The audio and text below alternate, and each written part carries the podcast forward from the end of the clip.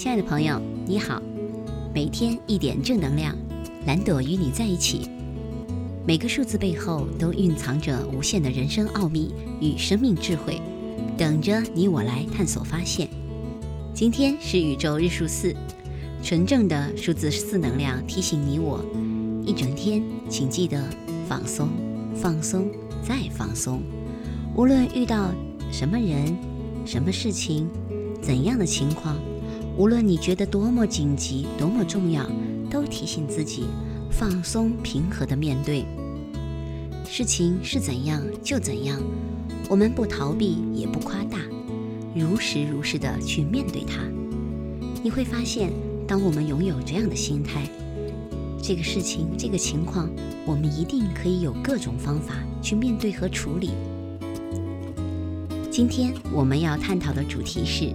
小心你的紧绷。在生活当中，我们常常会发现有这样的朋友。他们工作非常的努力、认真负责，每天忙碌着去做他的工作。当我们交给他任何任务的时候，他都会非常可靠、准时，让人放心的完成。这样的人其实对他身边的工作伙伴和朋友们来讲，其实是非常好的一种状态。可是对他们本身来讲，那就未必了。因为当一个人长期忙碌、紧张，紧绷，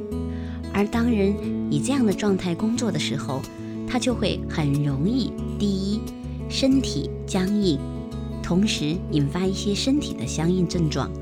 其次，时间长了，你会发现一个过于紧张和紧绷的人，特别容易在生活当中把事情当成问题来看待。也就是说，其实本来不是什么大事儿，可是因为他内在的紧张和不安全感。会令到他把这个事情当成一个很严重的问题来看待。比如，对于一位长期感觉到紧张、焦虑和紧绷的太太来说，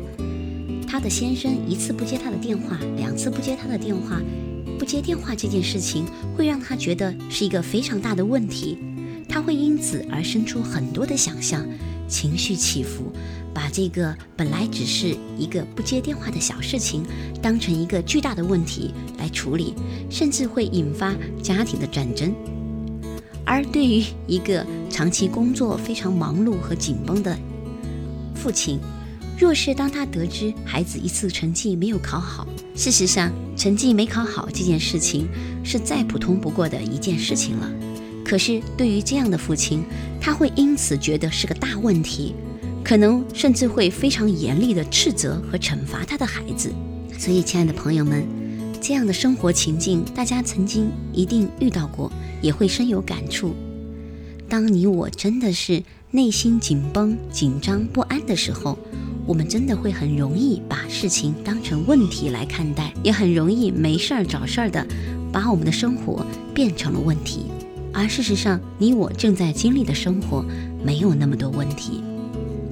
所以，就在今天，请每位朋友关注自己的状态，祝福亲爱的每位。